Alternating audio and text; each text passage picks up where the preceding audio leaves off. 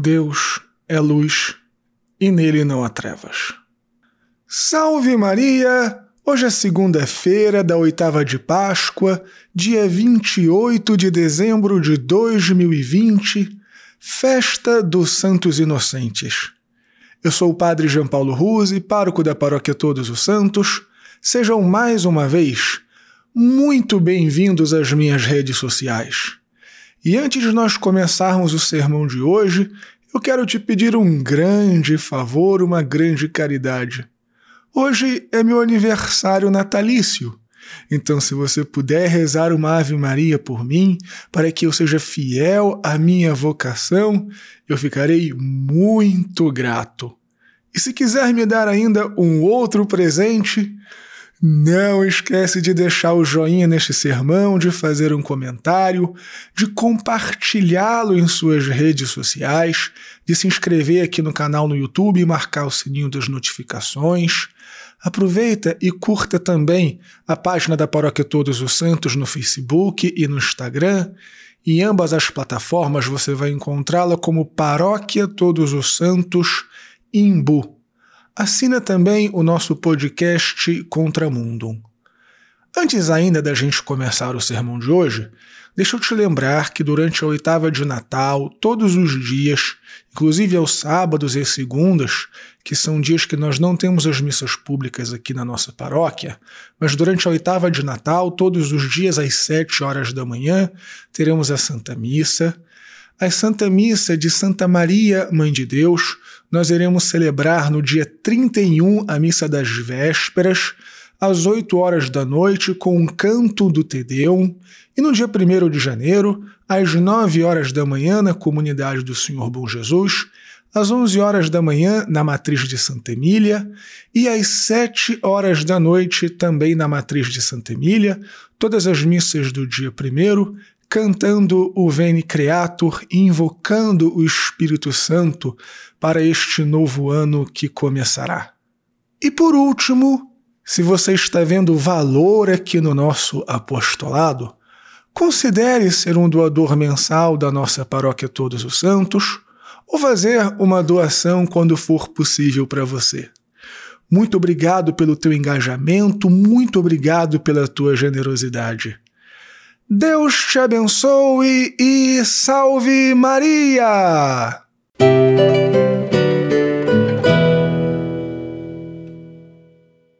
Muito bem, filhinhos! Nós estamos na segunda-feira da oitava de Natal e, como temos visto até aqui, a celebração litúrgica do Natal quer enfatizar a fé da Igreja na encarnação e nascimento do Filho de Deus. Ou seja, Deus, segunda pessoa da Santíssima Trindade, nosso Senhor Jesus Cristo, se encarna, se faz homem como nós, em tudo semelhante a nós, exceto no pecado.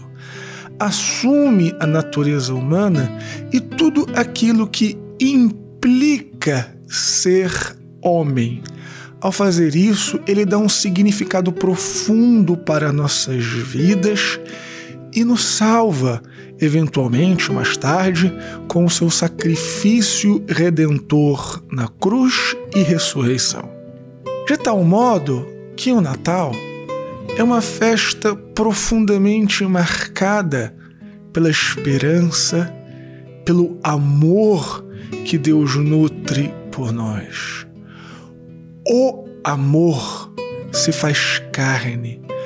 O amor nos ama tanto que se esvazia de sua glória para assumir a nossa pequenez, para assumir a nossa miséria.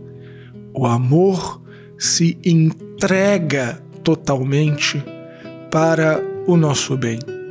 E é paradoxal que na semana em que estamos celebrando esta esperança, nesta oitava de Natal, que é como se fosse um único dia na liturgia natalina, nós tenhamos duas celebrações marcadas pelo horror do assassinato. No dia 26, já no dia seguinte ao Natal, nós celebramos a festa de Santo Estevão, o primeiro mártir. E hoje, dia 28, apenas três dias depois do Natal, nós celebramos a festa litúrgica do horror que foi o massacre dos inocentes. E aqui está o paradoxo. O Natal é a festa do amor. O Natal é a festa da esperança. E dentro desta festa de amor e de esperança, nós também contemplamos o mistério do mal. O mal, filhinhos, não é uma abstração. O mal não é apenas a somatória das nossas más ações. Assim como a fonte de todo o bem é o Deus verdadeiro, são as três pessoas da Santíssima Trindade. Assim como o bem se faz carne, ou seja, se faz uma realidade tangível, o menino que está no meio de nós, o mal também está presente na figura do maligno, do adversário, do homicida desde o início. E no mistério da bondade e da esperança, nós somos forçados também a olharmos para o mistério do mal e da iniquidade. E a liturgia dos santos inocentes nos ensina que o mal de fato existe, de que o mal se burla do bem e nos ensina as estratégias do mal e também como nós podemos fazer para vencer o mal. Em primeiríssimo lugar, nós podemos notar as estratégias de sedução do mal. Desde o princípio, quando a serpente induziu Eva a comer o fruto da ciência do bem e do mal, ela usou um tipo muito específico de tentação. Vós sereis como Deus. E é esta mesma tentação, evidentemente guardadas as proporções, que o maligno se utiliza para tomar o coração de Herodes a sedução do poder, a sedução da autonomia. E Herodes se converte provavelmente no maior monstro da história para manter-se no poder. Claro que guardadas todas as devidas proporções. Mas aquela mesma estratégia o diabo se utiliza comigo e contigo.